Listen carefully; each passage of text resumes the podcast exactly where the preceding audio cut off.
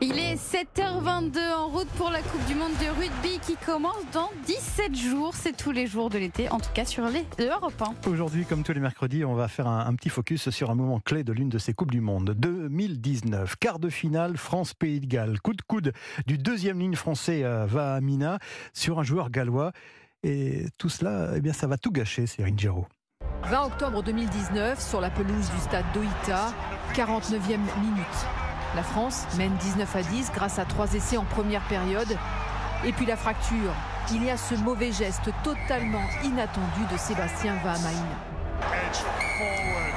Lors d'un regroupement, le deuxième ligne assène un violent coup de coude en plein visage du gallois Aaron Wainwright. La vidéo est sans appel. Carton rouge. Le match bascule. En infériorité numérique à 14 contre 15, les Bleus vont alors batailler sans relâche pour défendre leur avantage. Mais la pression galloise est trop forte et à 5 minutes de la fin, le Pays de Galles marque un essai litigieux mais validé. Score final 20-19, cruelle désillusion. Le 15 de France quitte la compétition prématurément et Vahamaina écope de 6 mois de suspension. Quelques jours plus tard, dans le studio d'Europe 1 Sport, Serge Blanco fait preuve de compassion.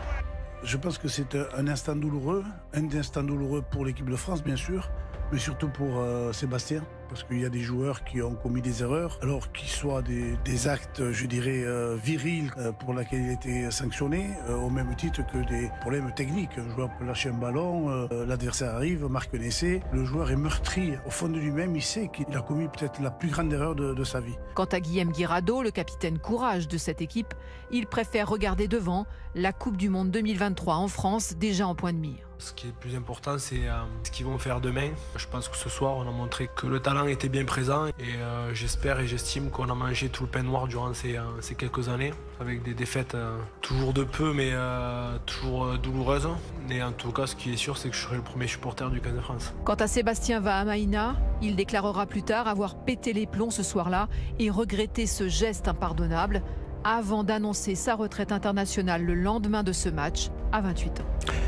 Céline Géraud, en route pour la Coupe du Monde de rugby, c'est tous les matins à 7h22 sur Europe 1.